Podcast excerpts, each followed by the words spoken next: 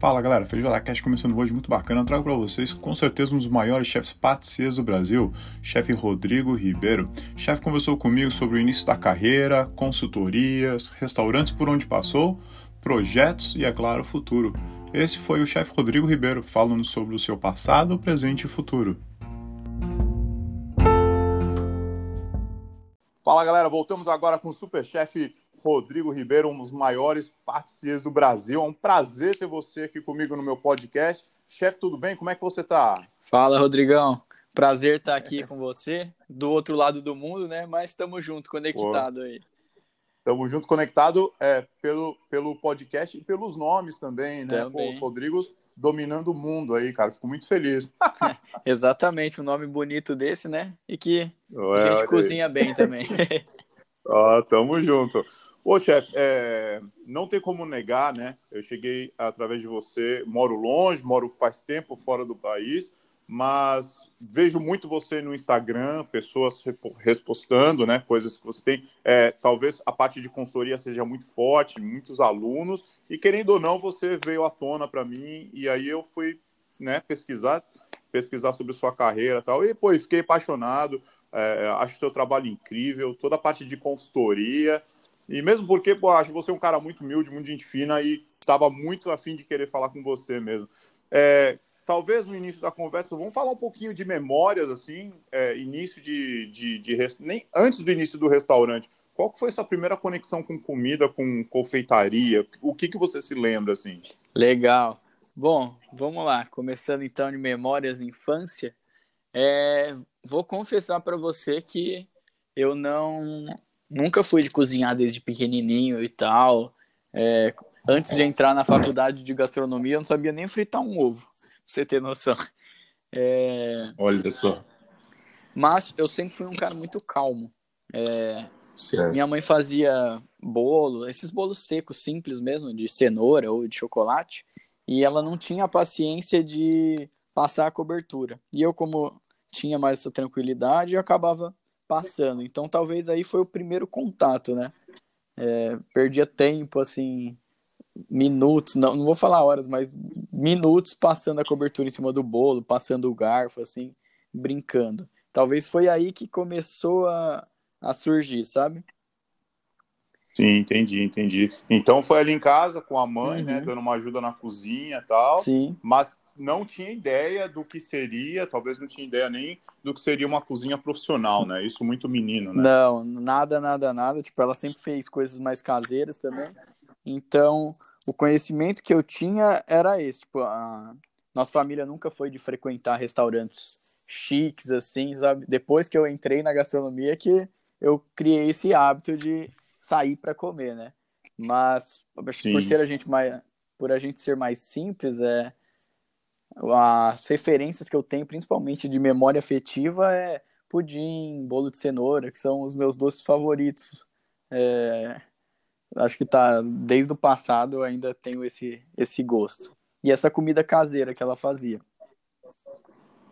Certo. E, ah, por exemplo, todo chefe tem a, a memória, assim, os chefes que eu, que eu falei, né? As memórias começam dentro de casa. Uhum.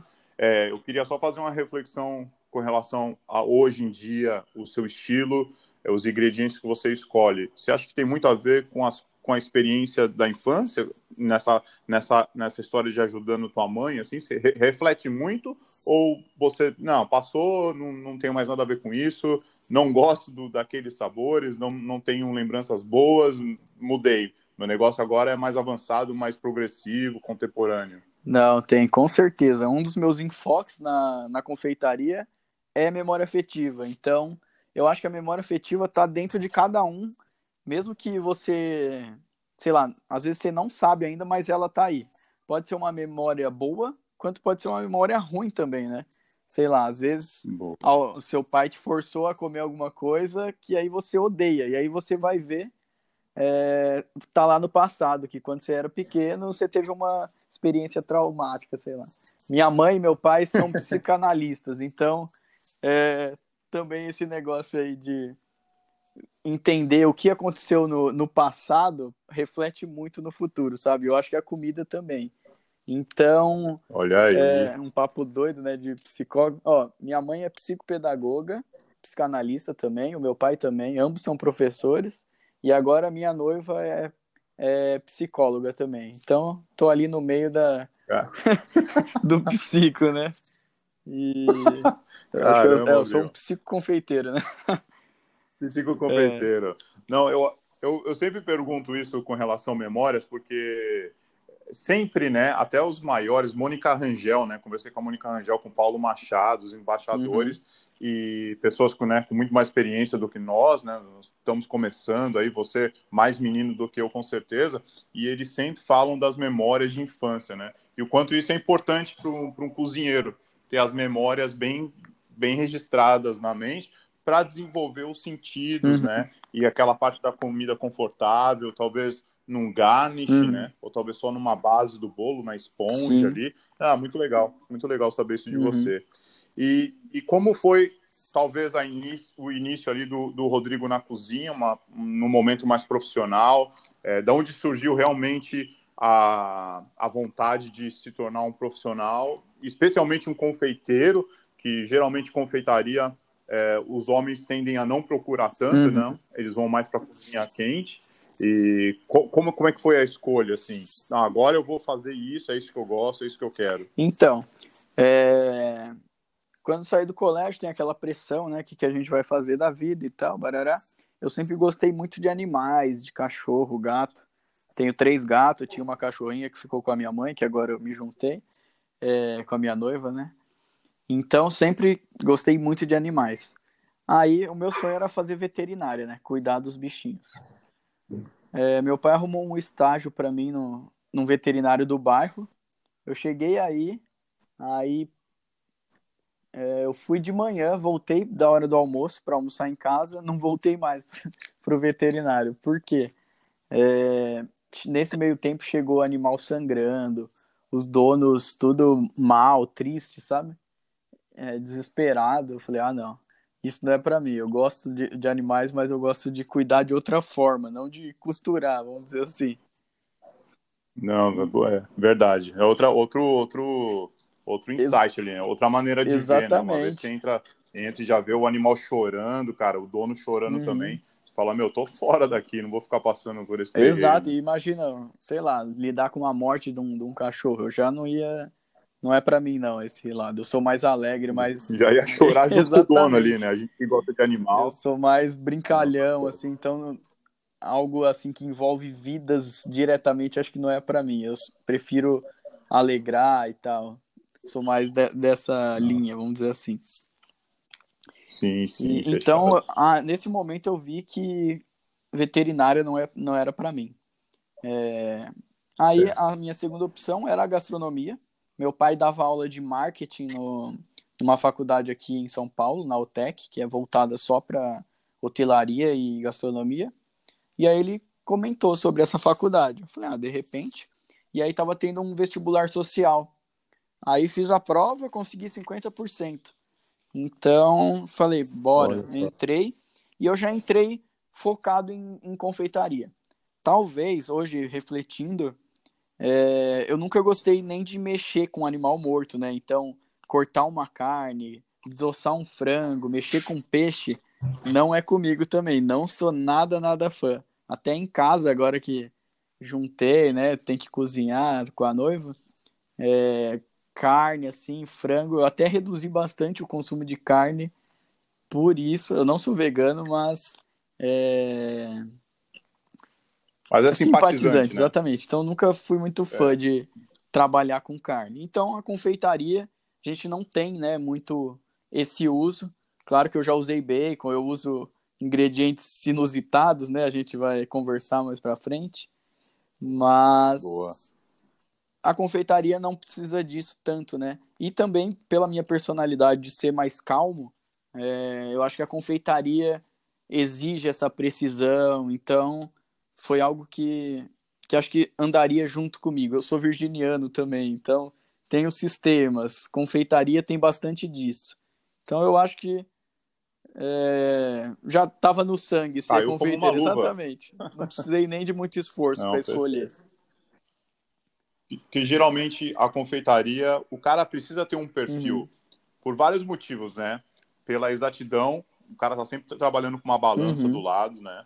É, tem toda a metodologia dos processos, não dá para pular processo, talvez na cozinha quente ali, oh, não deu, vamos, não dá para passar esse produto, mas pô, mas vai assim uhum. assim mesmo, e sempre dá um jeito no final das contas. E muito comunicativo, uhum. né? Precisa, às vezes, quem tá ali na boqueta sabe, né, do que eu tô falando, quantas vezes você chega em casa rouco. E a confeitaria, talvez, né, você ali, muitas uhum. vezes sozinho, né, Total. né, Adriano? Ainda mais restaurantes que tem a tem vários restaurantes que existem um departamento de, de confeitaria, hotel também. É, pô, quantas vezes você passa horas sem falar e sem uhum. ver ninguém, né? Da frente de uma bancada ali, do lado de um fogão, né? Porque o service ali do restaurante é o quê? Três, quatro horas, né? Mas tem toda a parte da preparação, que são horas e horas, e o cara do confeiteiro às vezes é um ou dois, né? Um time bem pequeno, então precisa ter um perfil diferenciado, Sim. né? É bem concentração mesmo, é paciência, tranquilidade, porque confeitaria é paciência também, né? Às vezes, quase todos os processos, vamos dizer assim, você faz para usar ou só no dia seguinte ou horas depois, né? Um creme que vai gelar, é, um bolo que vai assar, ou até compor todos os elementos demora um certo tempo. Tem muita gente que não tem essa paciência, né? Quer cozinhar rapidão para é, já entregar a comida rápido, né? Sei lá, em horas. Às vezes a confeitaria também não, não tem isso. Então, paciência também é uma, uma virtude dentro da confeitaria. Boa, boa. Fechado. E eu acho que o confeiteiro tem que ser, assim, mais do que a parte quente, é um cara que precisa aprender a trabalhar sozinho, né? Sem supervisão. E, né, e tem toda a história do ser super organizado e super limpo, né? Porque não tem ninguém ali para te encher o saco, né? Às vezes o chefe talvez num dia corrido nem passa porque confia no trabalho do confeiteiro, do patissier. Então, geralmente você está meio que sozinho, você vira um gerente da tua própria sessão, mesmo quando você nem alcançou ainda ser um chefe de patissier, uhum. né, tal. Eu acho que desde o início já começa essa parte de responsabilidade, né, sozinho ali. Ah, muito bacana, cara. Eu aprecio demais o trabalho, acho incrível. Hoje em dia eu aprecio mais do que antigamente. Eu, eu dou muito uhum. mais valor.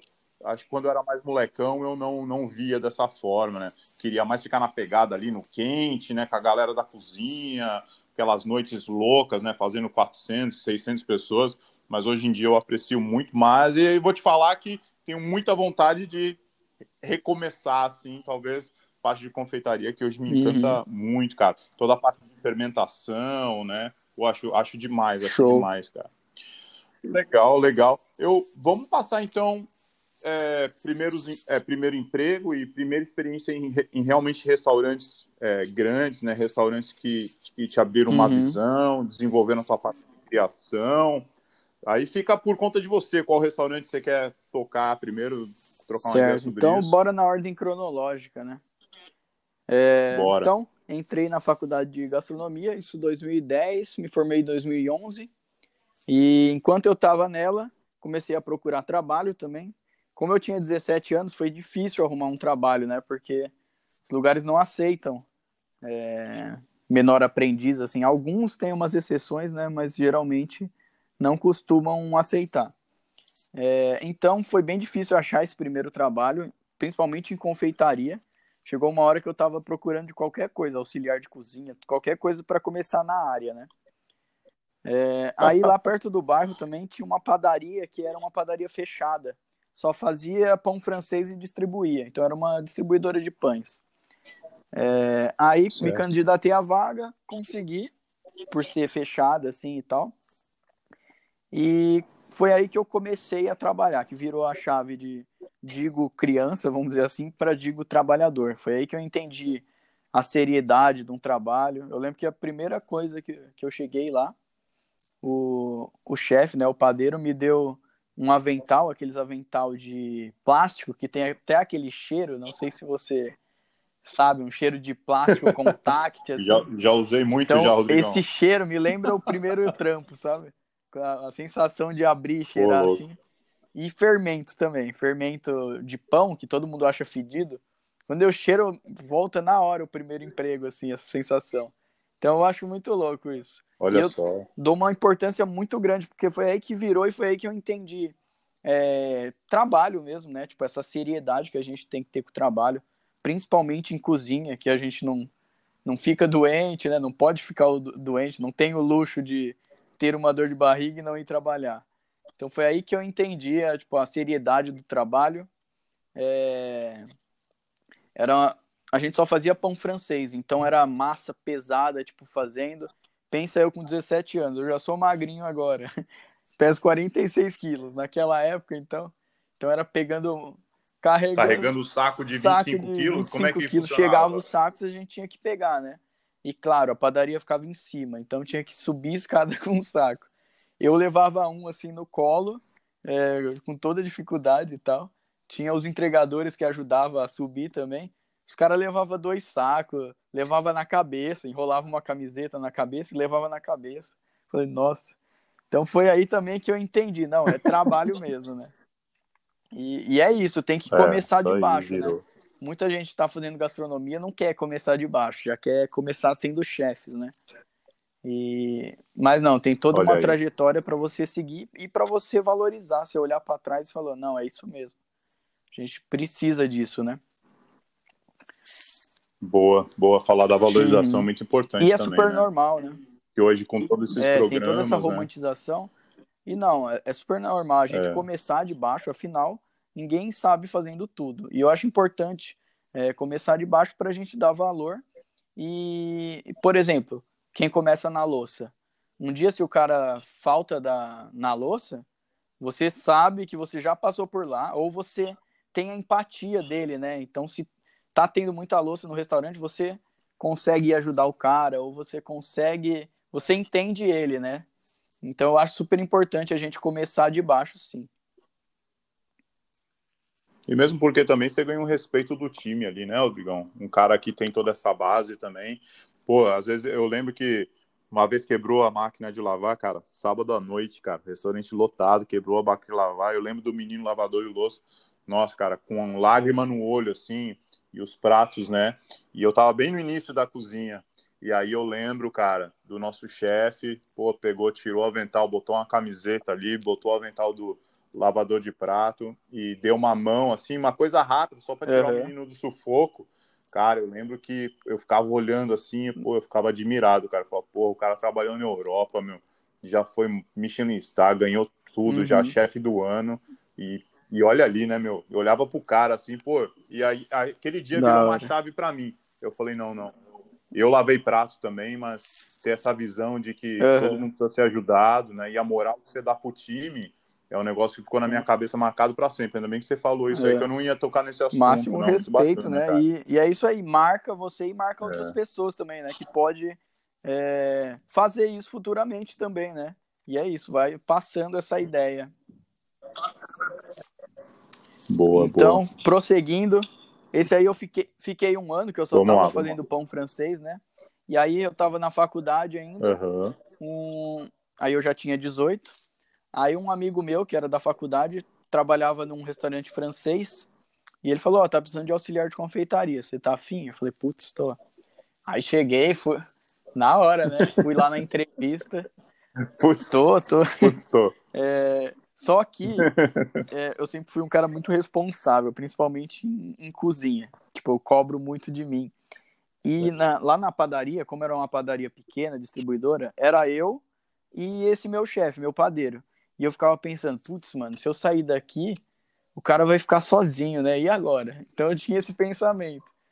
Aí, na entrevista lá é. com, com o chefe de confeitaria, ele falou: Ah, e aí, gostei do seu perfil, vamos com a gente? Aí eu falei isso, né? Ah, eu tô lá na padaria, mas acho que eu vou ter que achar alguém para treinar antes, talvez leve um tempo.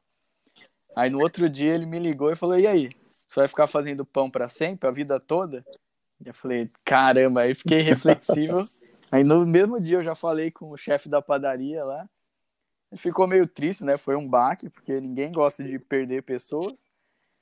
Mas é a vida que segue, né? É. A gente tem que seguir em frente. Isso, isso. Aí fui para esse é. restaurante francês, assim, em 2000 e... fim de 2011.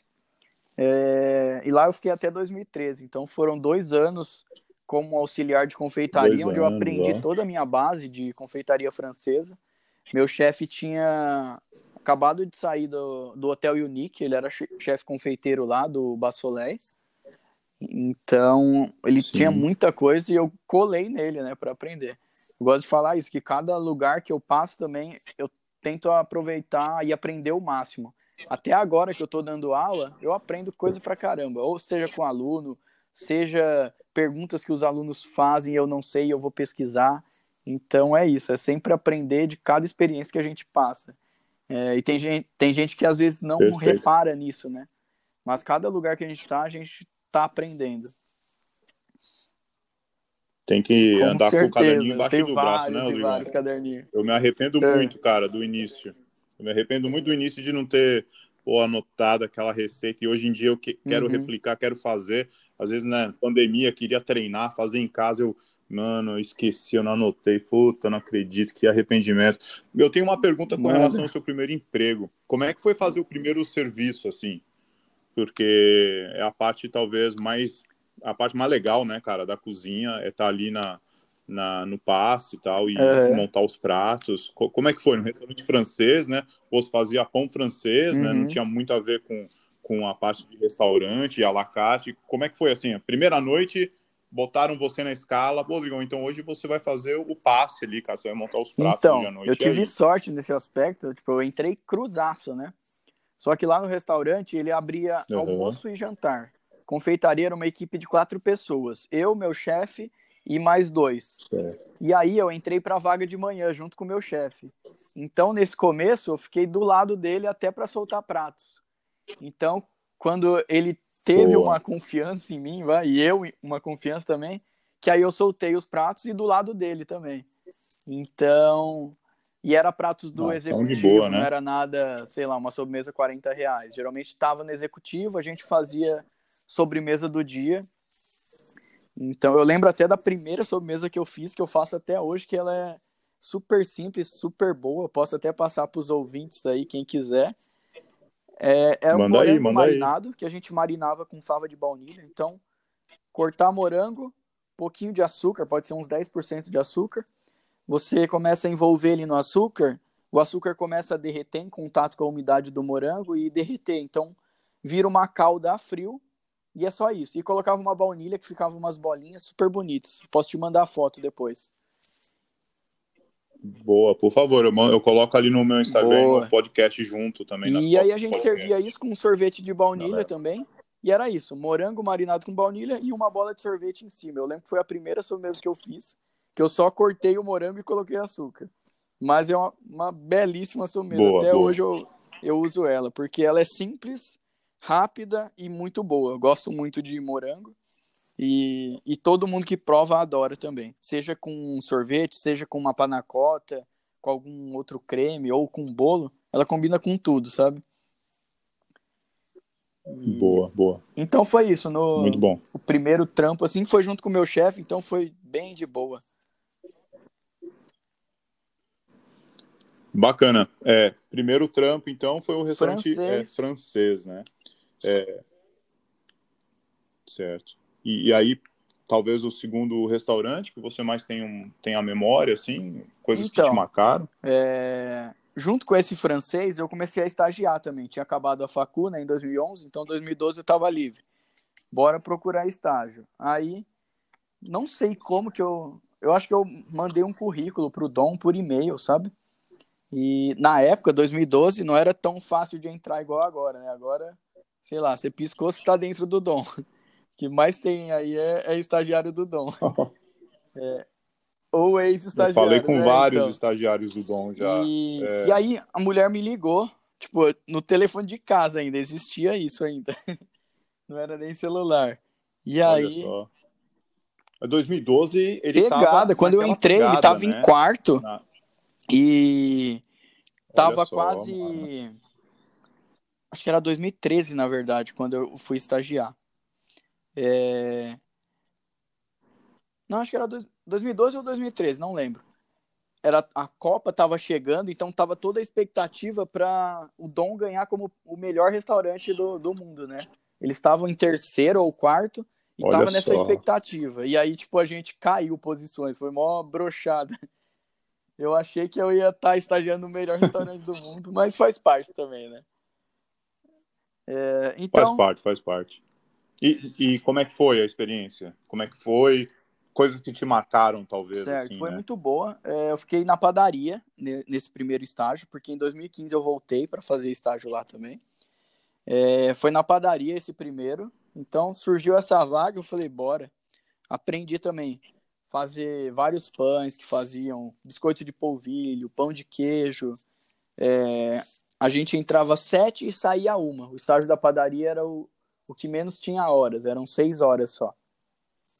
Então eu estagiava de manhã lá e já ia pro, pro outro restaurante lá, o francês. E, pô, meninão, trabalhando no restaurante do Atala, nossa, era sonho, né? Então, caderni, caderninho Voando. também, olhando tudo que, que a gente tinha para ver. Aí depois... Do... É. E talvez lá, só, só, um, só um ponto, talvez lá foi a primeira vez que você realmente teve contato com é, talvez alguns ingredientes e culinária né, brasileira, né? Porque é isso que é prezado no, é isso que ele tenta apresentar no Dom, né? Comida brasileira num outro nível. Foi lá que você começou a desenvolver talvez o gosto mais assim, mais a fundo para gastronomia Sim, brasileira? É, eu sempre fui, sei lá, sempre gostei do Brasil, sempre tive ídolos tipo o Senna, Ronaldo, sempre olhei para eles assim e falei, nossa, um dia eu quero fazer isso pelo Brasil, sabe? E aí na gastronomia eu já tinha essa ideia. Certo. E aí com a Tala também, tipo, em alta, assim, com essa supervalorização dos ingredientes, foi sim o primeiro contato e tinha pudim de puxuri, de como chama? de piprioca, tinha alguns fortes elementos brasileiros. Dos pães tinha um pão de castanha do Pará, tinha bastante esse foco em uma versão mais moderna, né? Então talvez foi aí sim o, o meu primeiro contato com, com um tipo de gastronomia mais contemporânea e com ingredientes regionais brasileiros, né? É, e aí, em 2015, boa. eu voltei também, mas para um estágio no restaurante e na confeitaria do restaurante. Aí sim que eu tive contato com a montagem de pratos, é, fazer aqueles ravioli de bananas, é, as formiguinhas, tinha que ficar abrindo a perna da formiguinha com uma pinça, pintando ela de dourado. Olha é, só. É. Eu fui jantar, cara, eu comi lá em 2000 e ah, eu acho que foi lá para 2016, cara. 2016, 2017. Pô, acho que foi umas é, três horas, cara, de 20 jantar. 20 pratos, Costas né? não aguentava mais. É, mas hum, é uma delícia, é uma, né? uma viagem mesmo. ali, coisas que você... É, muito, muito legal, muito gostoso. Foi uma noite muito, muito bacana. Ele não estava lá, é, foi só uhum. o, o, o chefe, né? Que Sim. talvez hoje é o head chef dele. É, mas foi muito legal. Entrei na cozinha, conversei com ele, já conheci alguns chefes também. O, o, a, o outro menino, aquele menino mais novo, que eu até encontrei aqui Catarina, na Austrália. Cara, qual é o nome dele? O, uhum. o Catarina. Eu fui, no, fui, num, eu fui vê-los uhum. num evento na Tasmânia e o Catarina estava lá e ele lembrava legal. de mim que eu tinha ido no restaurante, tinha entrado na cozinha Show. e ideia com eles. Bom, então é, acabou o estágio no Dom, é, a menina da pia do, desse restaurante francês que eu tava ainda, conhecia a. Ela tinha trabalhado no Mani. E ela falou: ah, se você quiser um estágio lá, eu te arrumo. Eu falei, nossa, na hora, né? Então fui, já emendei assim, um estágio no outro.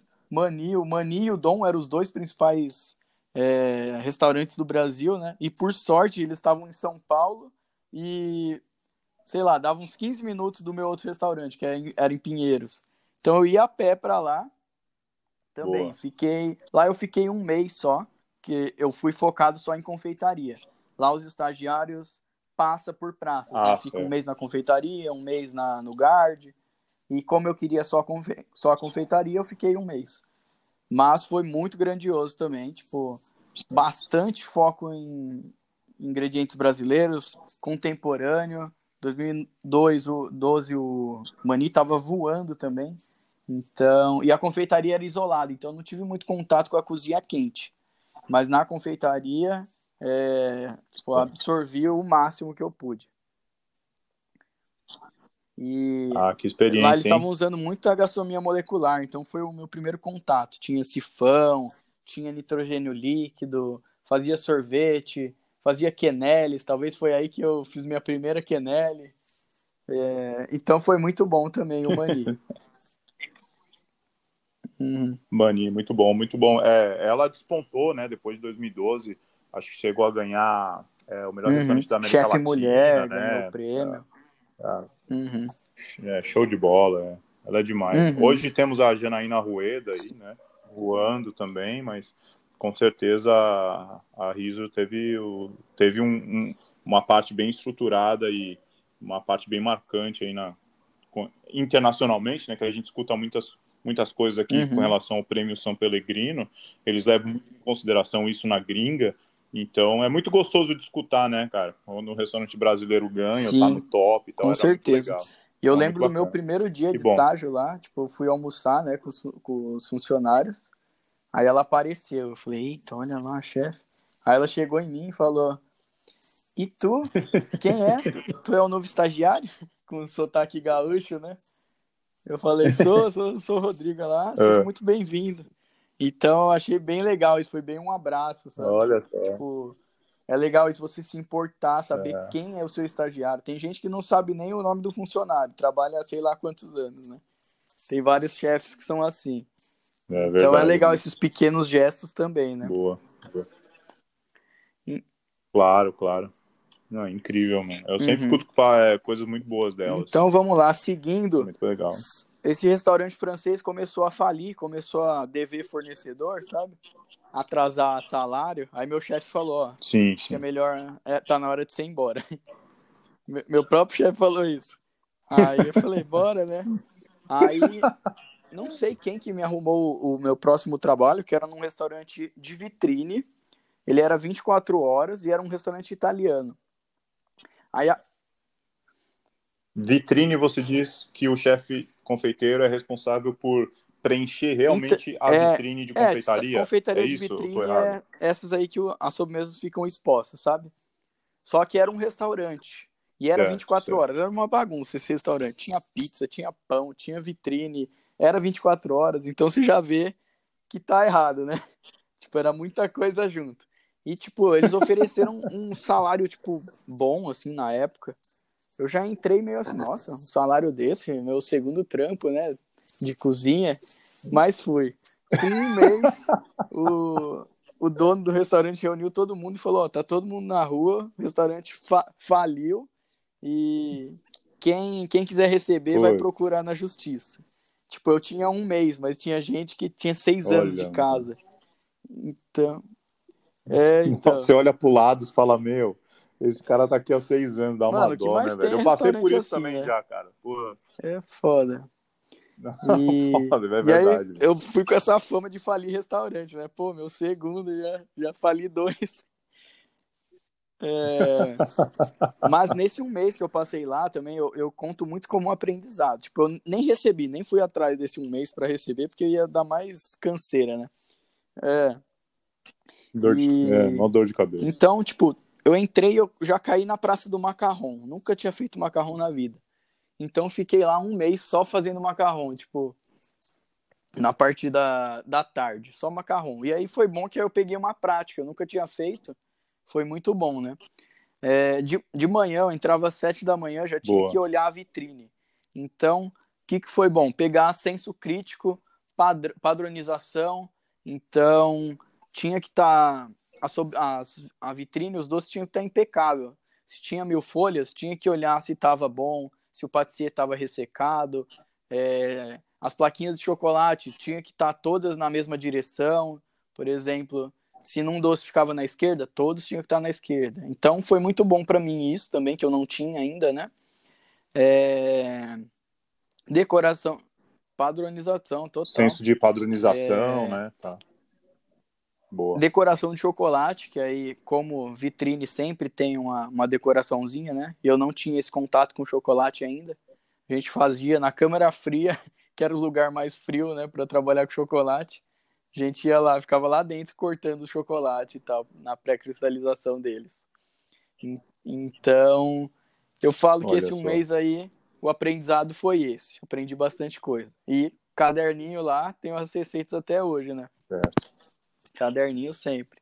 Caderninho, De lá, caderninho. Boa. Eu fui pro restaurante Mimo, que ele existe ainda até hoje. Quer dizer, antes da, da pandemia ele estava aberto, agora eu não sei, porque a pandemia fechou alguns restaurantes, eu não sei se eles vão voltar, se eles só estão no hiato. É, e foi lá que eu aprendi, foi lá que virou, o digo confeiteiro, vamos dizer, porque no outro eu ainda era o auxiliar. Nesse eu já entrei como um chefe de praça da confeitaria. Eu, eu escuto bastante Sim, você falar bastante. do mimo, né? Te marcou Porque foi muito, aí né? que eu tive esse contato com uma gastronomia Legal. contemporânea, que era uma sobremesa com vários elementos num prato. É, tinha o uso desses ingredientes inusitados que meu chefe, o chefe Volney Ferreira, que eu- era o chefe do Mimo, ele trabalhou muito tempo fora, né, na Itália, se eu não me engano. E lá já tem essa cultura de ter, sei lá, sobremesas em doces, né? Não, ser sobremesas não só com, com ingredientes tradicionais de, de confeitaria. E aí ele já explorava isso dentro da, da confeitaria dele. Ele trazia, sei lá, cenoura, tinha uma sobremesa que era uma salada de frutas e legumes. Então tinha cenoura, salsão, pepino e morango, kiwi e abacaxi. Então, Ah, eu, eu vi você falar que realmente foi. Você Aham. falou, caramba, cara, o que, que é isso, né? Te, é, te colocou de uma forma que você talvez tenha, tenha aberto tua cabeça ali para ingredientes, talvez não, não convencional, eu nada convencional na confeitaria, nisso. Eu né? falei, caramba, que legal. É, E aí teve uma vez que ele foi no Ronivon e ele falou: a gente tem que quebrar essa barreira da cozinha com a confeitaria. E aí eu falei, eu ouvi, eu falei, caramba, é mesmo, né? Tipo, a gente tem que fazer isso, sim, tipo, é aí que a gente se destaca também, né? Porque todo mundo só segue nessa, nessa linha, baunilha, chocolate, frutas vermelhas, é, não sei aí na Austrália, mas aqui no Brasil é a febre do ninho com Nutella. É, então, eu ia te perguntar isso, eu ia perguntar, porque o, pô, o Jamie Oliver, ele foi pro Brasil, acho que em 2010, por aí, e, pô, ele, é- ele é um cara muito bacana, assim, cara, muito acess- acessível. Na gringa já encontrei com ele, já, já nos cumprimentamos e, e assim, não, não vou falar que é no me- mesmo escalão, mas, pô, Uhum. um cara tipo nós, assim, cara, tipo você, entendeu? O cara de boa. E aí eu falei, e aí, chefe, como é que foi? Eu, tinha- eu, sei, eu sei que ele tinha ido pro Brasil. Eu falei, e aí, chefe, como é que foi o Brasil? Aí ele falou, cara, maravilhoso. Ele falou, só não gostei da sobremesa. Eu falei, mas por quê? Ele falou, meu, tudo tem o mesmo gosto, cara. É, vocês colocam é, o condensed milk, né? O leite condensado em tudo. Eu falei, putz, chefe, é verdade. Ele falou, ah, mas a feijoada e o churrasco, né, não tem igual. Talvez a melhor Nossa. comida que eu já comi em toda a minha vida, ele falou. Mas o negócio da, Uhum. da confeitaria pô, ficou na minha cabeça. Eu falei, cara, é verdade, cara. Eu lembro da minha mãe fazendo bolo. Era sempre a mesma coisa, cara. É que a gente gosta Uhum. demais, né? Mas pro gringo, talvez ali em 2010, tal, que ainda não tinha uma galerinha como Uhum. você, mais progressiva, contemporânea, a, a confeitaria tava Sim, num- total. estagnada, É, né, tipo, Digão? a, o leite Boa, condensado, né, dominou a. Tipo, não dá pra falar de memória afetiva também entrando aí, sem falar do leite condensado. Então não dá pra falar de confeitaria brasileira sem falar Uhum. do leite condensado, né? Mas tem que ter um uso moderado. É, tipo, eu não verdade. abomino da minha cozinha. Tem receitas que eu uso, eu faço brigadeiro em sobremesas também. Mas eu acho que é um uso consciente, Claro, né? claro. Você tem que para tudo, não só pro leite condensado, mas para tudo. É, E, e aqui, não sei, muita gente aí. usa e É. abusa, tá. Vou falar que é o comodismo, né? Tipo, abre uma lata, já tá quase pronto. Abre um pote, tá pronto. Abre uma, uma outra coisa, já tá pronto. Usa morango em tudo, né? não, falou tudo. Exato. Falou tudo. Comodismo mesmo. É Acho que é isso. isso Então, mesmo, cara. A gente tá tentando mudar aí passo a passo, porque o público também já tá acomodado. Então tem o comodismo do público também que não quer provar outra coisa, quer só ficar nisso. É um passo, vai passo a passo, a gente Tá, vai sim. tentar mudar isso aí. Mas é. É isso mesmo. Não, acho que você falou tudo mesmo, cara. Uhum. É uma parte de quem tá fazendo e de quem tá consumindo. E aí fica Ah, tá nisso, né? Ah, o gostoso, público não mesmo, é come. assim, é aí o gostoso, é público fala, ah, isso tá bom. E aí fica É. nisso sempre. Só que se ninguém ap apresentar para o público uma coisa boa, boa. diferente que também é gostosa, vai ficar nisso para sempre, né? Por isso que a gente vai vai nessa contramão Perfeito, aí. Mano. Entendi. Boa, boa. Tomo apoio, mano. Sou fã, sou fã, sou seu fã. É, essa bandeira que você levanta aí, eu, eu, noto que você tenta fugir, tenta ficar próximo.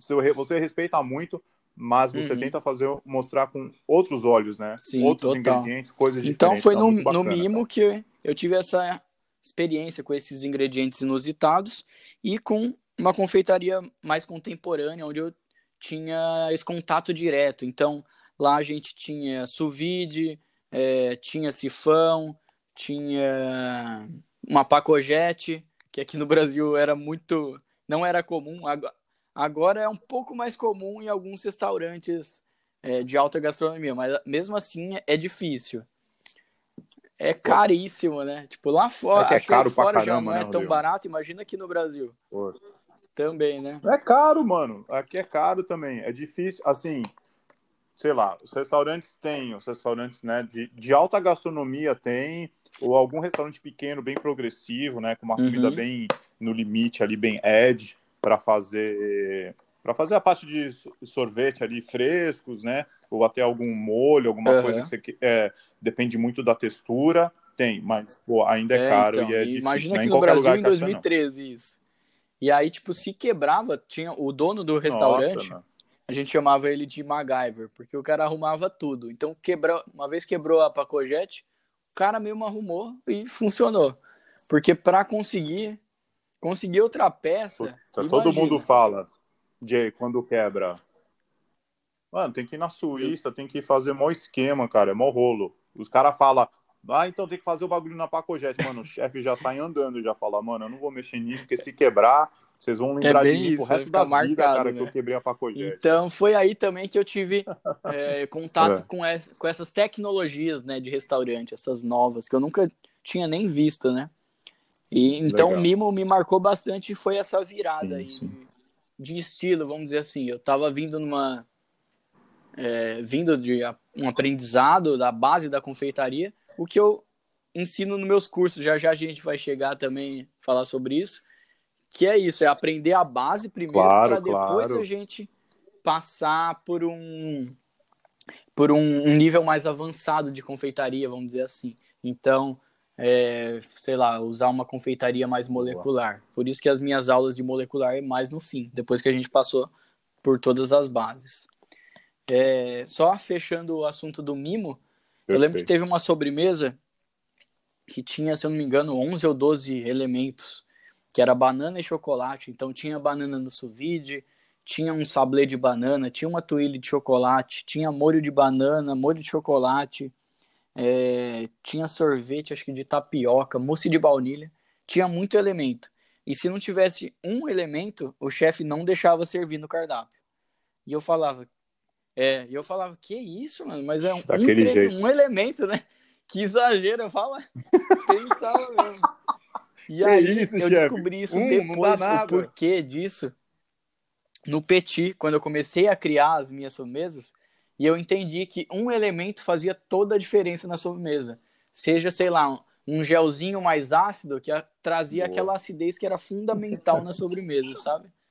Então, depois, sei lá, de 5, 6 anos Boa, que eu boa. fui entender o porquê. E a gente, a gente aprende, né? A gente passa, só quando passa com a gente. Pô, muito engraçado. Eu fiquei imaginando Tem- você, cara, perguntando pro chefe, mas chefe, eu trabalhei 10 horas agora, cara, pra fazer 8.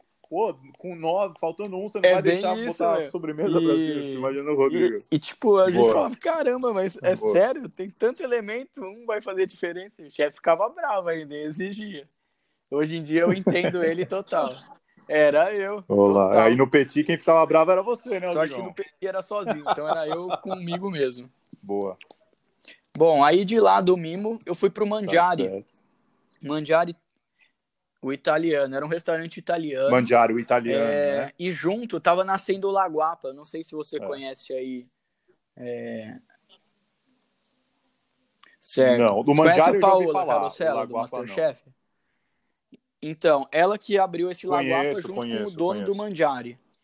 E, e eles são sócios no Arturito, que é o restaurante legal, dela. né? cara. Aham. Então, quando eu Bacana. entrei no eu já ouvi Mandiari, isso em também, bem 2014, o... eu entrei para ser o confeiteiro do Mandiari, só que como o Lagoapa estava nascendo junto, é, o Lagoapa é a casa de empanadas dela, da Paola. Então ela vendia empanadas, alfajores, Nossa, delícia, fazia doce de leite, sorvete, alguns outros doces argentinos. Então eu meio que peguei as duas casas juntos. Então eu fazia é, os alfajores, essas coisas do Lagoapa, e fazia a confeitaria italiana do restaurante. Então tinha panacota, tinha tiramisu clássico, tinha mil folhas, a gente fazia massa folhada, então eu não tinha aprendido a fazer massa folhada ainda. Aprendi, tipo, com manteiga de verdade. É, Então foi muito rica também essa experiência para mim. Eu fiquei quase três anos lá, Muito legal, muito fazia legal. bastante, fazia alfajor todo dia, cuidava Nossa, da praça, era tempo, uma né? correria danada. É, Sim. Deixa, eu- deixa eu te perguntar com relação é, sobremesa. Eu gosto muito da culinária argentina. uhum. Talvez tenha começado por causa do Francis Malman, né, cara? O negócio do churrasco. É, qual sobremesa, assim, cara, te, você, te marcou Uhum. a Argentina? Tirando, talvez, É, então, a alfajor, Paola, né, a gente fala que é conhece. filha do Francis, né? Porque eu acho que ela já trabalhou com ele. Eu não sei se diretamente ou se foi é, chefe do chefe, sabe? Mas, e, claro, ela Sei, segue sei. muito ele, esse negócio de brasa, de produto, né? Tipo, valorizar o produto e o fogo. E aí o chefe, que era um argentino também, foi o chefe, foi trabalhou para Paola, então era o neto do Francis, vamos dizer assim. É, o neto de cozinha. Não é tudo bem. E lá no, Boa, no boa. Mandiari tinha só um forno a lenha pra gente brincar. Então ele explorava muito disso, fazia umas linguiças, assava no forno a lenha, fazia umas carnes, uns chorizos grandão, tinha um bife, fi- nossa, demais, tinha um bife fiorentina que era uma É top, puta né, bisteca. Animal. Sei. Aham. Ah, Aqui a gente chama de T-bone. Que é aqueles do Tom e o Jerry, né? É o, né, o formato do T, né? É isso aí. E... É, foi isso que eu ia falar, então, né? como é o Jerry. italiano, tipo, fazia umas massas, lasanha, assava no forno a lenha. Mano, era animal o negócio. Não, top. Eu sou mó fã, cara, comida argentina. É, fui pra lá também. Talvez não tive a melhor Uhum. experiência lá, não soube é, escolher o restaurante, mas trabalhei com chefes argentinos aqui e a visão que os caras têm de, de comida, de profundidade de sabor, eu acho talvez um pouquinho mais elevada do que o paladar Aham. brasileiro. Mas Eu né, lembro uma fã, que a gente fez no forno a lenha, que era Gosto muito. uns pêssegos assados no forno a lenha. A gente servia com um sorvete de mascarpone, que a gente fazia o mascarpone Nossa, também. E ia mais alguma coisinha, mas era tipo, acho que era Nossa, mel. mano. Era simples, gostosa, tinha temperaturas, tinha o queimadinho do forno. E teve uma vez que a gente fez na chapa uma laranja É. é, com alecrim, que também ficava muito boa. Não lembro o que, que acompanhava. É bem legal, né? Então, mano, eu gosto, velho. Eu gosto da profundidade, é, da simplicidade, mas a profundidade do, do sabor, onde eles conseguem desenvolver, tipo, pô, a laranja fresca, Uhum. a laranja um pouco mais cozida e a laranja torrada.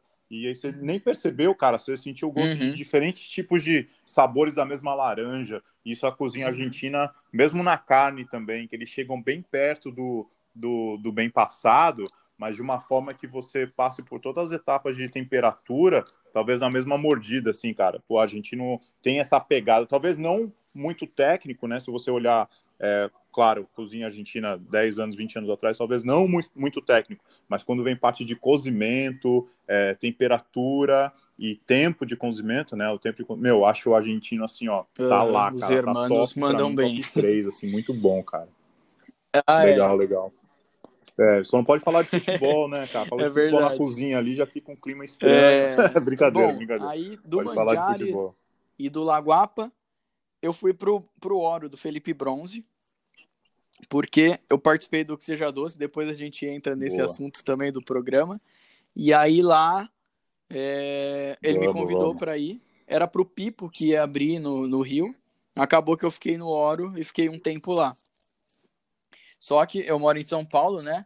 E o Oro era no Rio de Janeiro. Certo. Então, é, fiz uma mudança de vida, só que ca- acabei não me adaptando ao Rio. Achei muito caro. É, querendo ou não, fui para morar sozinho e tal. É, Caro, mano. Primeiro, para achar moradia já foi difícil. Eu ficava meio que numa comunidade afastada. Tipo, não chega a ser comunidade, eu digo favela assim. Tipo, era depois da Tijuquinha, mas era nos prédios. Então não era nada, tipo, rocinha, sabe? Mas, Certo. aham, isso, Sim, mas depois da isso era Copa, em né? 2016. Aí ficou caro, né, cara? Depois da Copa. Aham. Ah, tá. É, não Sim. faz tanto tempo, E né? o Rio no caro Leblon, demais, eu né, ficava, cara? sei lá, uma, duas horas de distância. A gente saía duas da manhã da cozinha, então era muito, era Olha cansativo, sabe? E, e também o valor não estava compensando, então Sim, sim, claro. é, resolvi voltar para São Paulo. Eu fiquei, é, acho que três meses lá só, e aí eu falei, ó, chefe, não, não vai rolar, não. Aí, Aham. aí voltei, justo. Boa, Falei- boa. Justo, né? Justo, né, Rodrigão? Uhum. Foi lá, mano. Você foi lá. você Tem foi que ver dar é que é, um mudou, passo para trás, né? Não deu certo, né, mano? E- É, Eu acho Tipo, normal. às vezes a mano. gente tem que voltar para trás, né? É, claro. mano. Pra pegar impulso, vamos dizer assim. Pra dar uma voadora depois, né? Boa, boa, é isso E mesmo. Aí voltando pra cá, Olha aí. comecei Boa, a meio que sem sem perspectiva do que fazer, comecei a falar, ah, vamos dar aula, né? Já tava com essa ideia de alguns cursos, de alfajores, de chocolates e tal. É, Encontrei uma escola também, comecei a dar algumas aulas, mas era aula bem, por exemplo, tinha uma nesse mês, duas no outro mês, e eu sou agitado, então, por- mais que eu seja calmo, eu sou agitado e inquieto também, né? É, Exatamente. E aí ficou uma coisa meio eu falei, ah, esporádica e preciso voltar pra cozinha. consistência, né? Aí, É o foda. que, que eu fiz? Comprei o, aquele Veja Comer e Beber, sabe? Não sei se...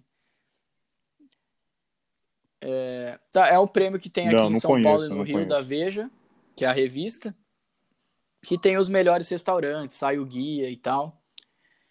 E aí eu peguei essa revista e, e falei, vamos ver os melhores restaurantes aqui de São Paulo para eu mandar meu currículo, né? E comecei a ler sobre os restaurantes.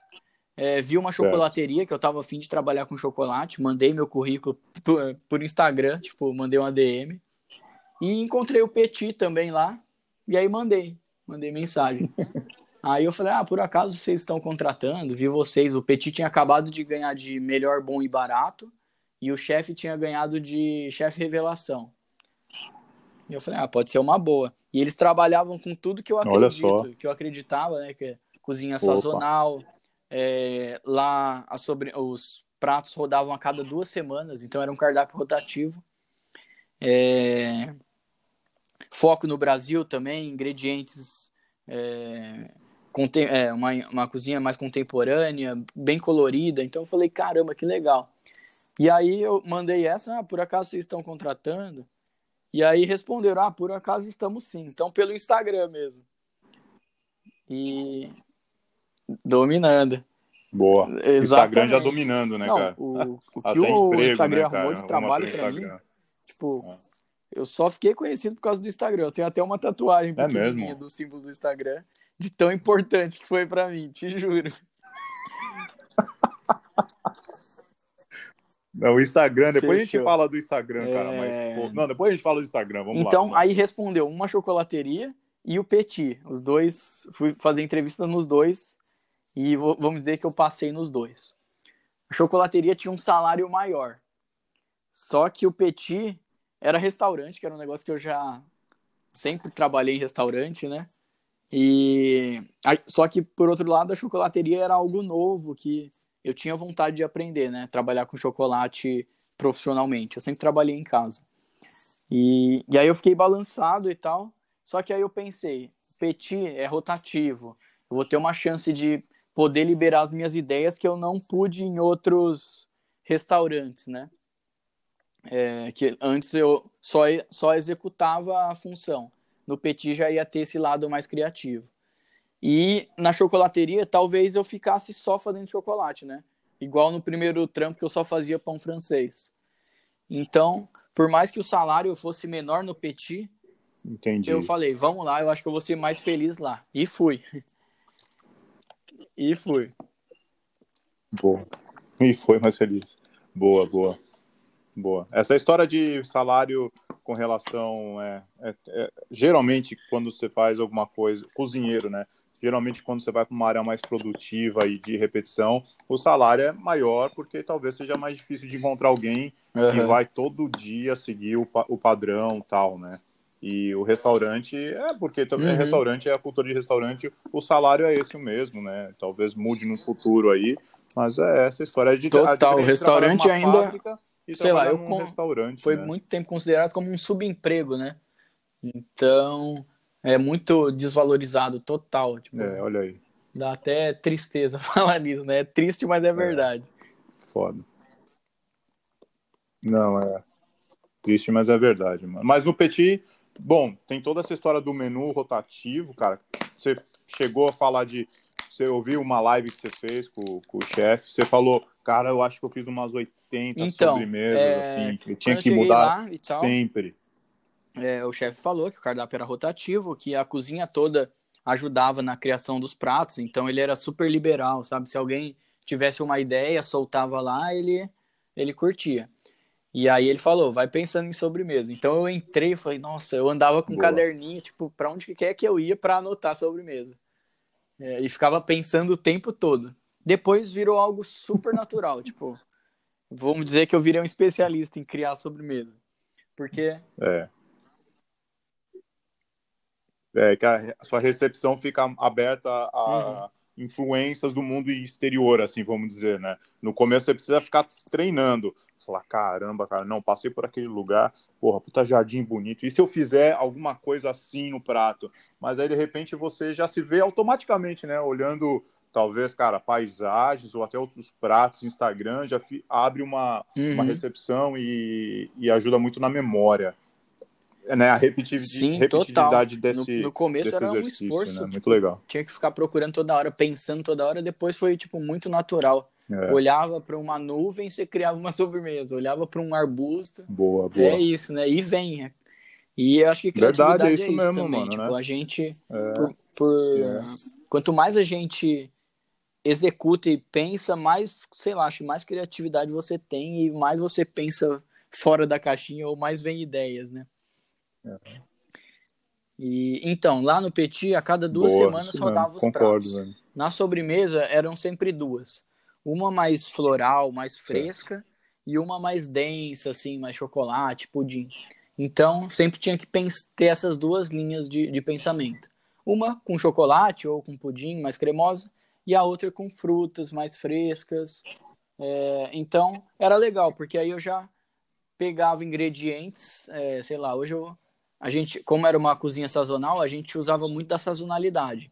Então a gente entrava no site do Ceasa é, para ver qual fruta estava em alta, tanto de preço, tanto de qualidade. Então, sei lá, nesse mês a banana está em alta e a pera está em baixa, então eu não vou usar pera e vou usar a banana.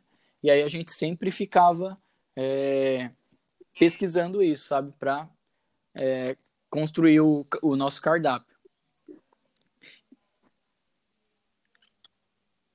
Boa. Aí já é um outro Uhum. nível de, de criação e profissionalismo. E, e você né, consegue Rodrigo? extrair e conseguir receitas Boa. baratas também, né? Porque a sazonalidade tem abundância, então você consegue extrair o melhor sabor do produto e também com preço bom, né?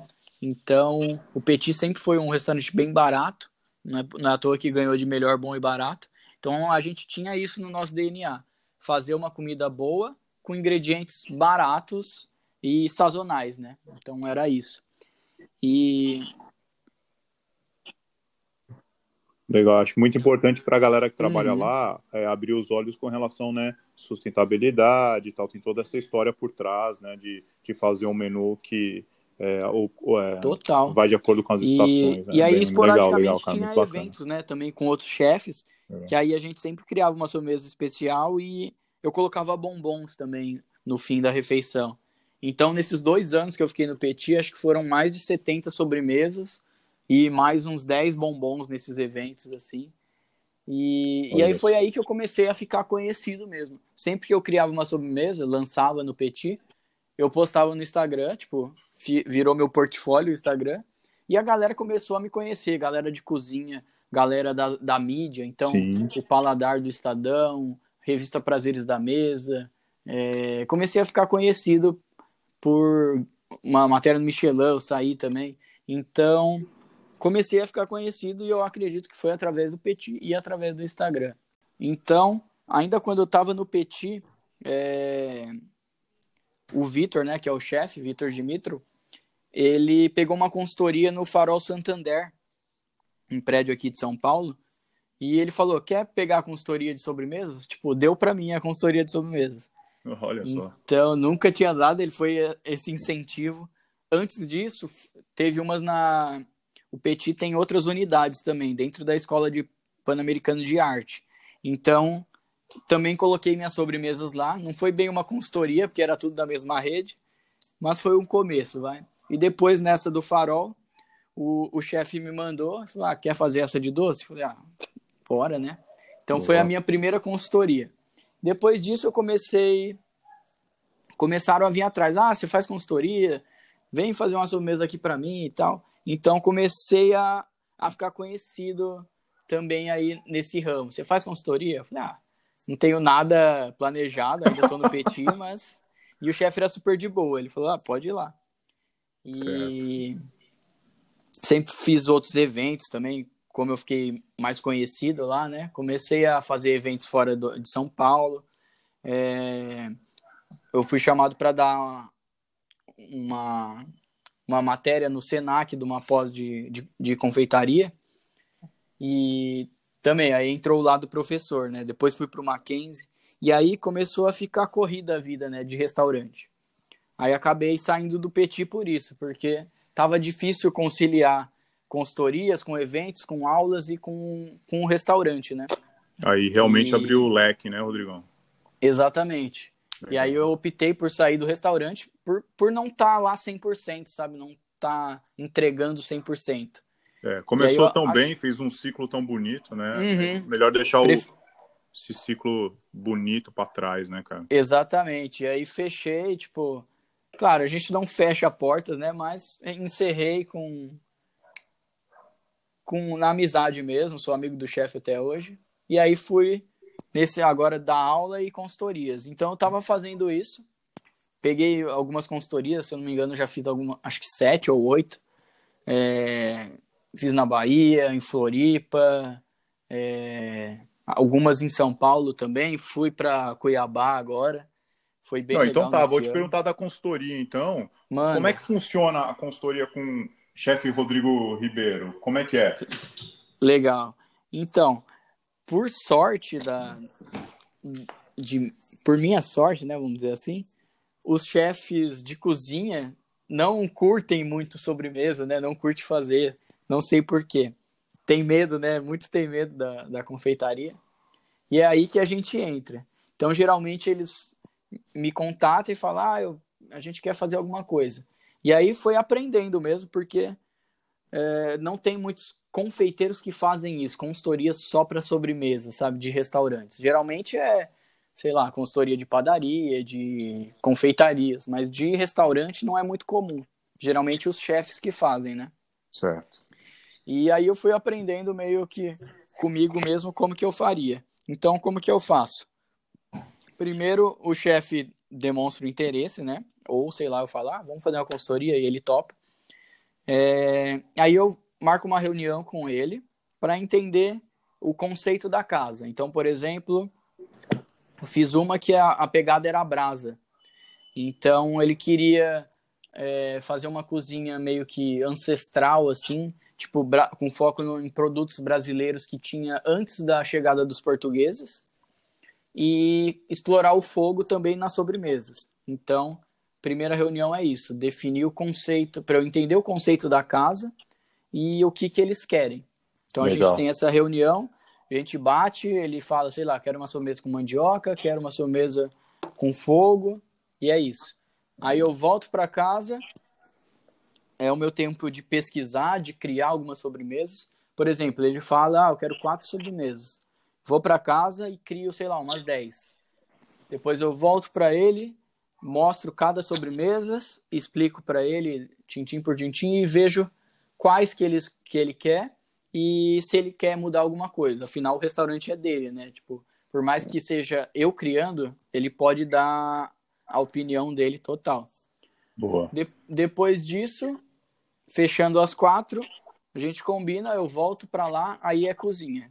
Aí eu começo os testes, é, testo todas, apresento. Se ele gostou da, da sobremesa, é isso. Se ele quiser mudar, ele prova. A gente chega em alguma coisa que ele queira mudar.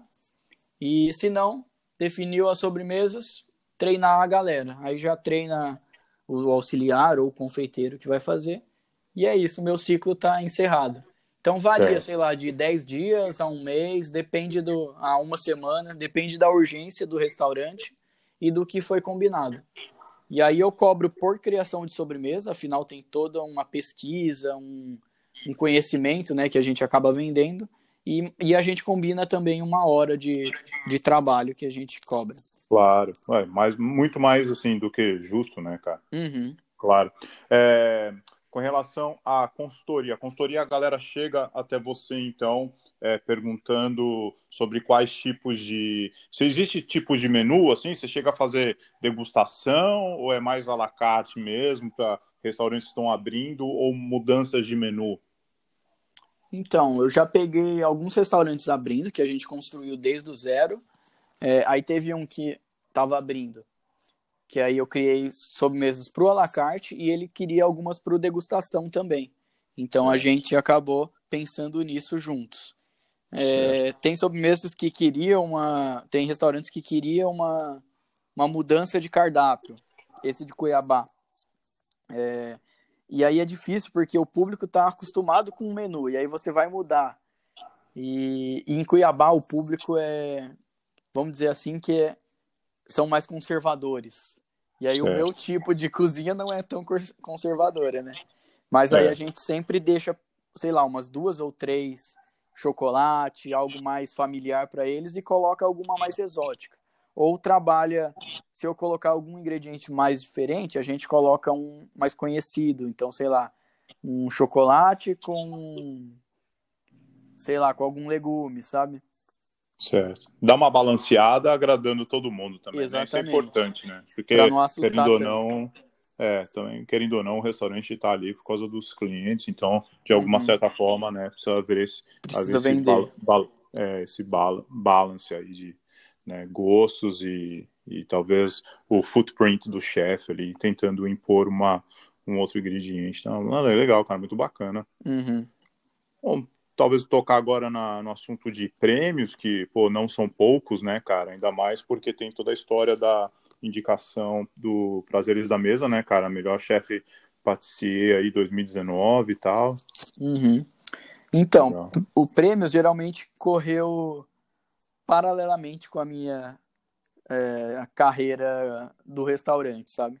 Eu gosto de até contar essa história separado, tipo, a gente contou agora da carreira e agora entra nos prêmios, porque paralelamente desses restaurantes que eu trabalhei, eu trabalhava em casa também. Então, nos restaurantes, geralmente a gente só executava sobremesa, só no Petit que eu comecei a criar e liberar toda a minha cri criatividade, né? Antes disso, eu liberava em casa, então fazia testes em casa, fazia bolo, é, gostava, era minha casa era meu laboratório. Saía do, do restaurante e ia na madrugada cozinhar, né? Cara, é, é muito trampo, né? Nego acha que chegou aí, hein, Rodrigão? Chegou aí de boa, porque chegou aí porque botou foto no Instagram, é... hein, cara? Ah, é menino, Olha. nossa, você é menino, já dá aula com, ela, com essa idade. Já dá, já dá aula. A gente ouve algumas coisas assim. restaurante, né? Que é. bonitinho. O cara varava madrugada, cara, fazendo respeito em casa Se e carregando for... saco de farinha, mano. Se for contar as horas de, de cozinha que a gente tem, a gente acho que já dá mais que 10 anos de, de profissão. Olha só. É, mas é isso, né?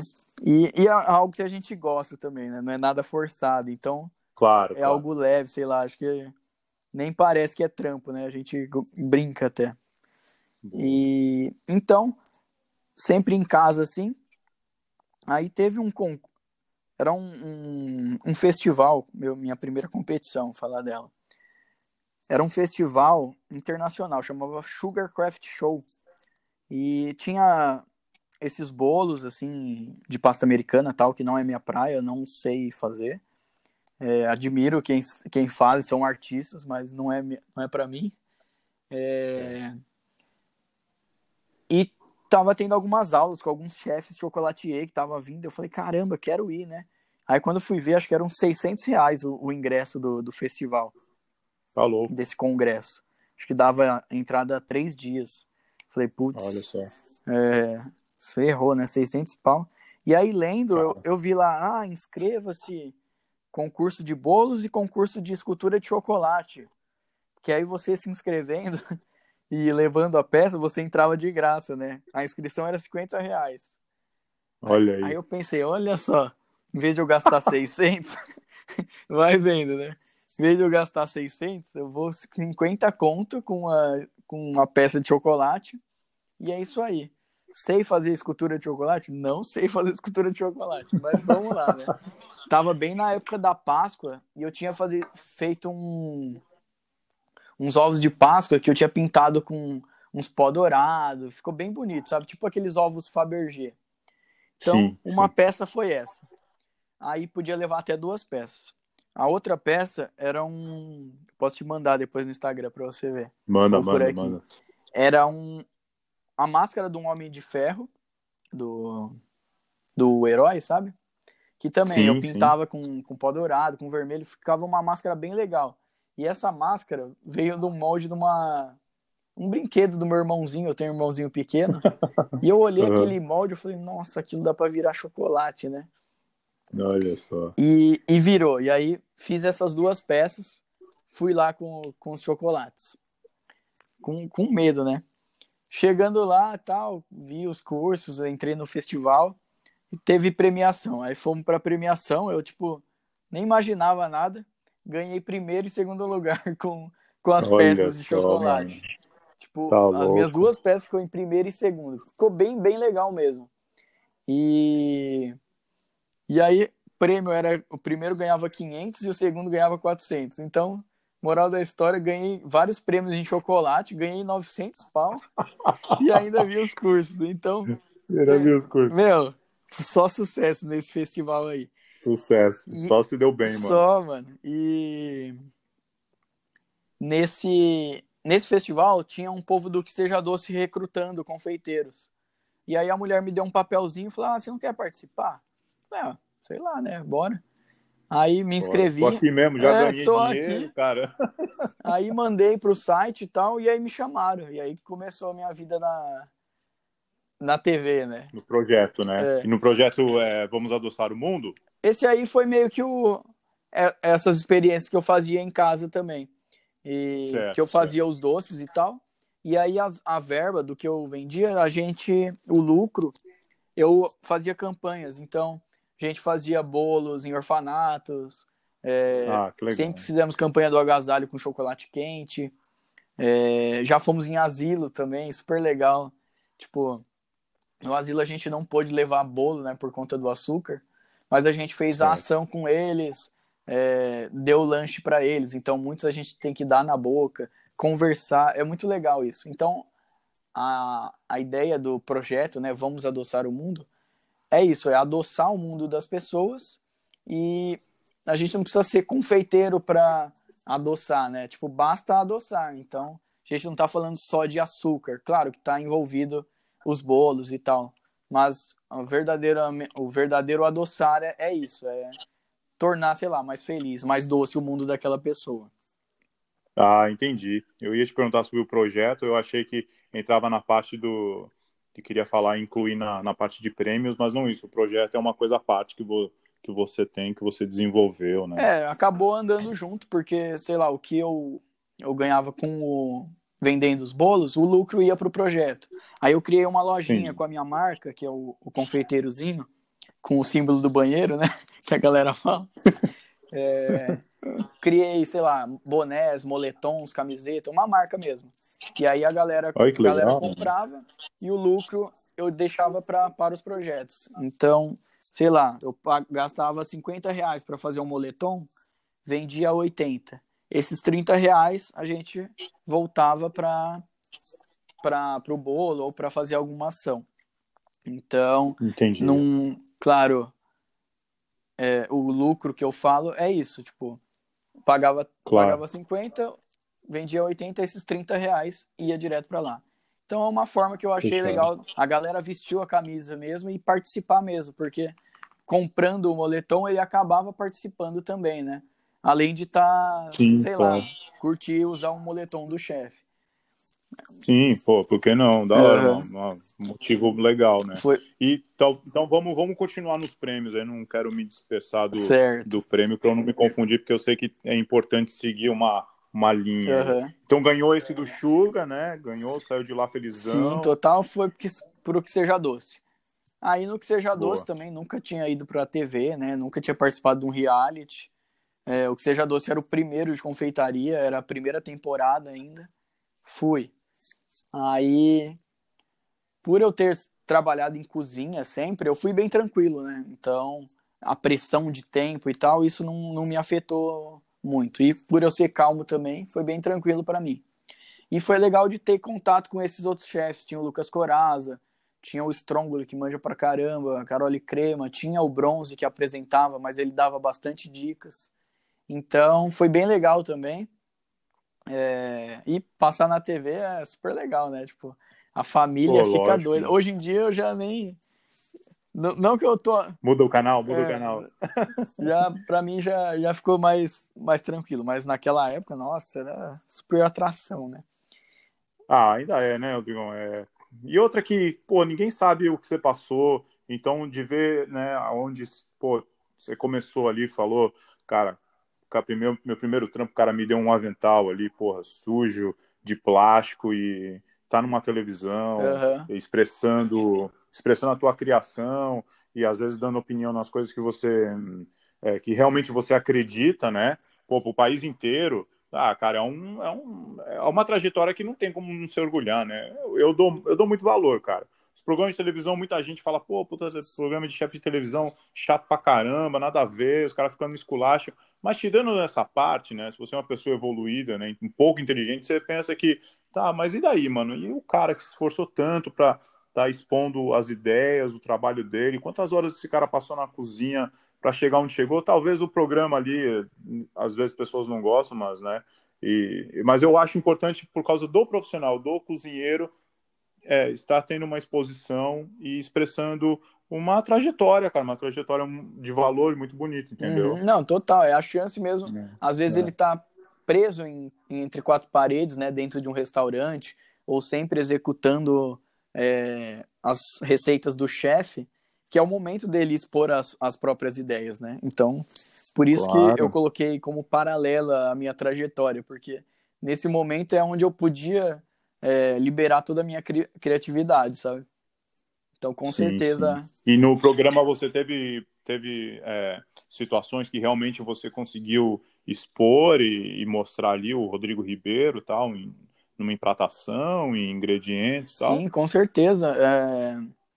Legal, mano. Eu comecei, levei ingredientes brasileiros também, o que nos outros restaurantes, sei lá, francês, italiano, eu não, não podia soltar, né, isso. Então, con consegui imprimir a minha, minha cara, né? Tinha... Minha prova era uma tarte tatã.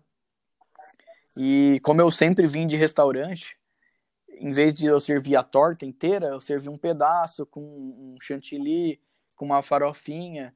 Então já fiz uma versão empratada de uma tarte tatã, sabe? Então também certo. já imprimi minha, o meu estilo, tava imprimindo o meu estilo, tava construindo eles, vamos dizer. E aí nessa primeira participação do Que Seja Doce, que foi em 2015, grava, quer dizer, a gente gravou em 2014, mas passou em 2015. É, a primeira prova a gente passou, eu passei como o confeiteiro mais doce, né? Ganhei essa primeira prova. Só que aí na segunda teve decisão dividida entre os juízes, mas o... eu acabei ficando em segundo lugar. Mas é. foi, foi bem legal. E aí Claro, legal. Hum, na terceira temporada teve a como que eu posso dizer? Os melhores segundos colocados. Então eles chamaram os melhores segundos, uma, ah, uma repescagem. E aí eu voltei. Boa, boa, aí legal. voltei já com bala na agulha, já tava com um repertório mais. já tinha passado dois anos. Aí fui aí ganhei é. as três provas, aí não teve pra ninguém. E... Eu voltei chegando na Exatamente. Falei, não, dessa vez falei, a vida dá a segunda chance, agora a gente tem que ganhar. E aí foi super legal, ah, legal porque cara. ganhei, é, reencontrei a galera, pude criar claro. coisas novas, né? E é super legal, né? Ganhar, vamos dizer. Vamos dizer que a gente ganha.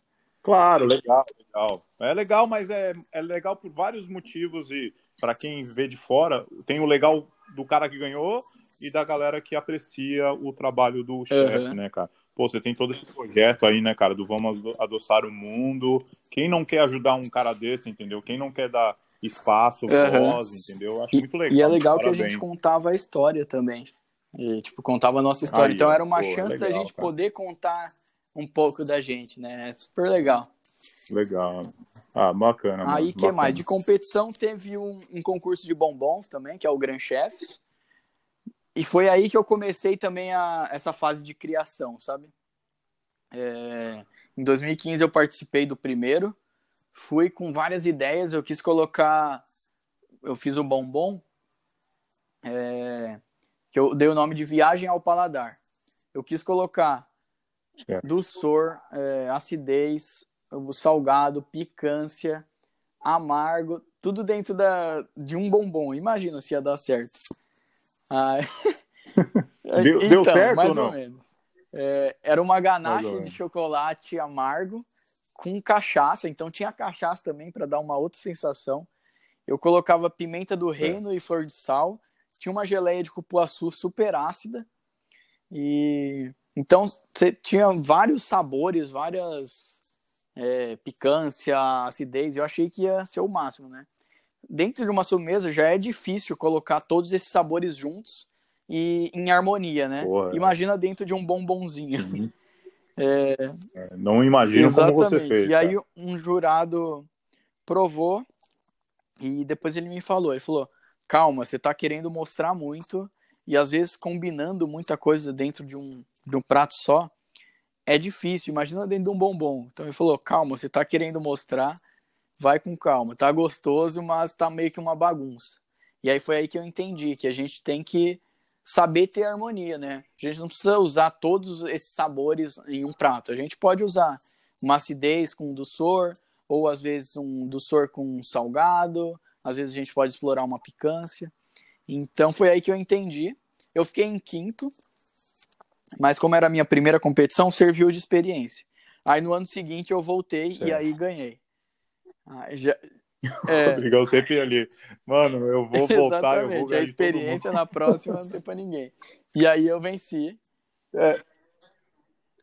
E Sim, é isso. Pode falar, pode falar. Eu vou ter uma tá. pergunta, tá. eu faço é depois. Uma competição de chocolate e ganhei. Era uma competição de bombom. E o curioso é que também bombom eu nunca trabalhei profissionalmente. O que eu aprendi foi vendo vídeos no YouTube. Então, nessa primeira competição aí, bombom, eu falei, nossa, bora me inscrevi na internet. Aí eles selecionavam as 10 melhores receitas. E aí fui chamado. E aí na, na, na final a gente tinha que fazer, que foi aí que eu fiz esse bombom todo maluco. Aí, né? Ah, então não. Ah, não, desculpa. Pode, pode continua. Eu quero perguntar do bombom. É, é que hoje o bombom faz tem, tem, uma grande, tem um grande espaço, né, nos seus cursos. Tem bombom, né? Bastante. É, é isso que eu ia perguntar a tua relação? A galera te procura muito, né? É então, é... eu não tive contato nenhum profissional com, com bombons, né? E tudo que eu aprendi foi, tipo, é. internet, YouTube, comecei a ver vídeos de como fazia as casquinhas, pintura, como que pintava. E aí, fui nessa final aí, fiz uma pintura, vou te falar que ficou muito legal, que era, tipo, a bandeira do Brasil dentro de uma cavidade. Geralmente, os participantes Olha. eram é pessoas de padaria ou de confeitaria. Então eles iam já com equipamentos, com aerógrafo, sabe, que pinta de uma vez, faz efeito. E eu cheguei lá com meus pincelzinhos que eu vi no curso e tal. E eu imprimi um trabalho mais artístico, fiz toda a bandeira do Brasil. Os jurados piraram, né? Tipo, não estavam acostumados nisso, algo mais artesanal. Claro, e... claro. Claro. E aí, tipo, nesse, nessa primeira competição, que eu fiquei em quinto, uma das juradas deu um curso pra gente, pros 10 participantes. Falou, ah, vocês querem? Eu falei, oh, na hora. Então, ela aprendeu todos os passo a passo, é, ensinou que selar o bombom atrás é, tinha uma importância também, que os jurados davam importância para a finalização do bombom, é, deu um curso de pintura também. Então, para o próximo ano que eu acabei ganhando, tipo, eu anotei tudo que ela falou nesse curso. Então foi muito bom por isso. É... Você foi ali dando Ex Exatamente, fui boxes, só melhorando. Né? Pô, tá faltando e isso, aquele negócio, tá... madrugada, boa, boa. treinando. Era chocolate, era, era pintura. É. E... e é isso, tem gente boa. que tem medo de chocolate. Ah, eu nunca fiz um curso. A internet tá aí para isso também, né? Tipo, tá em fácil acesso. Só não você só pode falar que você não sabe, sei lá, o que você não achar na internet, porque, claro, tem que tomar cuidado para pesquisar, porque tem muita informação errada. Mas tem muita informação boa também. Sim. Então, dá para aprender Sim, com claro. a internet também. E é isso, acabei ganhando uma ah, competição legal, meio mano. que sem fazer um curso, vamos dizer assim. Não, bacana, bacana. E aí, talvez é, a parte de prêmios é isso aí, né? tocamos em nos, nos principais, e, e aí indicação para o prazer da mesa, né, Rodrigão? Acho que é importante falar disso, né, cara? São poucos, né? Uhum. É... Poucos caras que chegam Sim, lá. Sim, total. Né, tipo, eu sempre admirei esse prêmio. É... Eu até tem um post que eu fiz que em 2014 o Lucas Coraza ele tava com tava concorrendo, né? E eu, eu conhecia ele, admirava ele do Que Seja Doce, eu já tinha feito um curso com ele também. E, e aí eu pedi o voto para ele, postei lá e falei: ah, hoje esse chefe está, está competindo, tá. Como que eu posso dizer? Foi indicado e tal, peço o voto de vocês. E quem sabe um dia não seja eu, né? Tipo, por enquanto é tempo de aprender. Então, do, em 2014 eu já tinha esse pensamento aí de que um dia, tipo, esse foco que eu ia chegar, né? E, e aí quando chegou a, a premia, a, o convite, né, que eu tava indicado, é, quem me falou foi até a Ieda que você vai entrevistar. Ela é que falou. Caramba, Ieda, ela que falou, fala, querido, mano. Você tá, você tá concorrendo, parabéns. Eu falei, o quê? Fui ver na hora, assim. E tava mesmo. Eu falei, nossa. E aí eu lembrei muito desse negócio de 2014. Tipo, eu não fiz é... Tipo, a gente vai trabalhando, claro, a gente espera sempre estar entre os melhores, mas eu não fiz. Eu fiz tentando ser um confeiteiro melhor, não ser o melhor do, do que alguém, mas é isso. E acabou vindo, né? Então, tipo, é foco, é determinação, e se você trabalhar direitinho, vem, a, a recompensa vem. Ó, Rodrigão, por pouco que eu te conheço, mas um cara que entra numa competição porque não tinha grana e preferiu entrar na competição para ganhar os cursos, e aí vai na outra competição, a galera tudo chegando com, com, as, com as paradas tudo certinho, você chega lá com um pincelzinho, porque treinou na madrugada. Pô, cara, eu acho que você não tinha realmente pretensão de ser melhor do que ninguém, mas de só mostrar uhum. o teu trampo, né, mano? Tipo, tua história conta conta conta teu caráter, né, brother? É por isso que eu queria falar com você. Eu, eu já tinha escutado os chefes que eu converso falam de você, mas às vezes, né, cara, você, pô, sempre ocupado, suas consultorias, aulas tomam tanto teu tempo. Que bom que eu consegui um tempo, né, cara, para falar com você, é muito bacana. É, pô, te admiro demais, mano. Ainda mais por causa do teu nome. Não, brincadeira. Admiro mais por causa do seu, do seu trampo. Eu, Ligão, eu tenho uma perguntinha. É, futuro, cara. Futuro é, de você mesmo, cara. Rodrigo Ribeiro é montar um restaura, é consultoria, é aula, é tudo junto. É, talvez aula virtual, né, cara? Todo mundo agora tá caindo nessa história de aulas virtuais. É, pô, tem o Instagram bomba, né, mano? Qual que é o futuro então, aí, Rodrigão? É... Eu sempre trabalhei com, com restaurante, em confeitaria de restaurantes, né? Já pensei em abrir uma confeitaria e tal. Em 2014 eu tava com, pensando nisso, assim, ah, que, que eu vou fazer, né? O que, que eu penso em fazer? Confeitaria, Só que eu nunca trabalhei numa confeitaria, né? Nem numa chocolateria, sei lá. Se eu abrir isso, eu vou quebrar. Aí olha a minha ideia. Era abrir isso em 2014.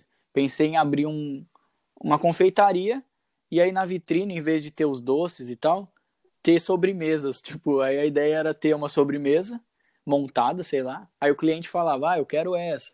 E aí eu montava na hora. Tô com essa ideia aí faz tempo. É, comecei a pesquisar sobre outros restaurantes no mundo. Você tá na Austrália, você falou? Se eu não me, tô na Austrália, se eu não me engano, tem, Melbourne, eu só não sei onde que é, mas eu vou te mandar certinho para você. Eu esqueci até o nome. Você assiste Masterchef Austrália aí? Ah, eu já sei é quem vai falar. Aí. Eu sei quem é. Exatamente. É. O Reynolds. Esse cara aí. É, eu tô ligado. Sabia que você ia falar dele. Quando você falou, você mora na Austrália, eu falei, vai falar e do? Reynolds. Eu fui lá também. É, degustação de sobremesa. É, ele é top, né, cara? Família. Quer dizer, mano, ele participou do programa aqui e ele veio na, respe... é, na respectagem, uhum. igual você fez. Ele perdeu, ele ficou em sétimo no primeiro Masterchef. No segundo Masterchef que ele fez, foi ano passado, cara, que foi incrível. Ele ficou uhum. em terceiro, eu acho. Só que, pô, ele não tava mais no nível da galera, mano. Ele já tava, tipo, num nível. Uhum. Não, eu vi os foda, eu assim. assisti alguns episódios. Então ele. Você viu? Mano, é maluco, cara. Ele fazia umas coisas que nem. E quem, e quem é o chefe do é. Masterchef, o apresentador, é o, ele foi o chefe do ano, ganhou o melhor é. restaurante do ano Austrália.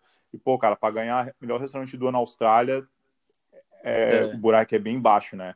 Porque aqui vem muito chefe do mundo inteiro por causa de salário, né? Então, quando você tá nesse nível, é muito competitivo porque tem, tem coisas muito boas, né? É, então, a galera falava, mano, o que, que esse cara tá fazendo aí, cara? Pô, ele não é mais nem no mesmo nível da galera. Uhum. Ele não chegou a ganhar por, por erros muito pequenos, cara, porque ele era muito. Cara, ele viajava na sobremesa, ele fazia uhum. tipo, 20 passos, 40 passos na sobremesa. E aí, nas sobremesas que ele errou, foi porque ele errou Entendi. o que ele realmente inventou, né? Uhum. Foi, foi erro dele, assim, não foi por causa de gosto, nada. Porque as coisas eram perfeitas. Mas o restaurante dele é isso: você senta e tem a degustação de sobremesas empratadas mesmo. Tem degustação ou você compra uhum. por prato individual. É top, cara. Fica ali no centro de Sydney, assim, é, o lugar é muito bonito, é um lugar, é num lugar novo, tem acho que três anos que é, reformularam toda aquela parte é, ali no centro da, da cidade. É, porra, muito bonito. Ele é muito, uhum. muito gente fina, muito da humilde, cara. Muito então, legal. aí, tipo, eu já conhecia é. ele, porque eu comecei a pesquisar sobre restaurantes, né? E aí, outro dia, me marcaram numa publicação do Masterchef Austrália, eu fui ver. Eu falei, cara, eu conheço esse cara. E aí que eu vi que ele era esse Reynolds aí. É, e aí eu comecei a pro, é. procurar. Pesquisei aqui no Brasil, não existe, tipo, ninguém ainda teve coragem de fazer, porque é algo arriscado, né, também, tipo, quem que vai sair de casa para comer só sobremesa? Vai jantar sobremesa? Como que vai ser isso, né? Então, eu fiquei pensando, falei, putz, é... não tem aqui no Brasil como que eu vou identificar, estava fazendo plano de negócio, como que eu vou identificar as fraquezas dos, dos concorrentes e tal. Eu falei, não, eu preciso ver em algum lugar do mundo. Mandei meu currículo pro, pro de Bali lá, só que eles me responderam falando que eles só contratam os balinenses. Por, pelo que você falou também, para investir ah, na, tá na cultura local, né? É, lá é, é lá é complicado, mano, uhum. é, para nego de fora, assim. Muito australiano vai trabalhar, mas é, geralmente os australianos é, claro, é cara que tem tipo muita experiência, muitos anos de cozinha e chega lá como chefe de cozinha, sous-chefe, né? Geralmente nós aqui australianos a gente vai para uhum. as ilhas por resorts, né? O cara quer montar tipo restaurante em Fiji, é, Maldivas, cara, você pode botar o um nome aí, tem um, tem um uhum. australiano na cozinha sempre, cara. E, e aí, por não é. aceitar, eu, eu achei outro restaurante também, que é similar com a ideia que eu quero, que é o restaurante Coda, lá em Berlim. É... Ele faz o próprio chocolate, ele é meio que um bar e harmoniza com as sobremesas com pratos, então a ideia é, quer dizer, as sobremesas com bebidas. Então a minha ideia também é não servir sobremesa só com café, sabe? Servir com uma cerveja, com cachaça, quebrar esse, esse paradigma. E, e aí fui para para Alemanha, juntei uma, mandei um e-mail, um, uma DM também, tudo no Instagram, né?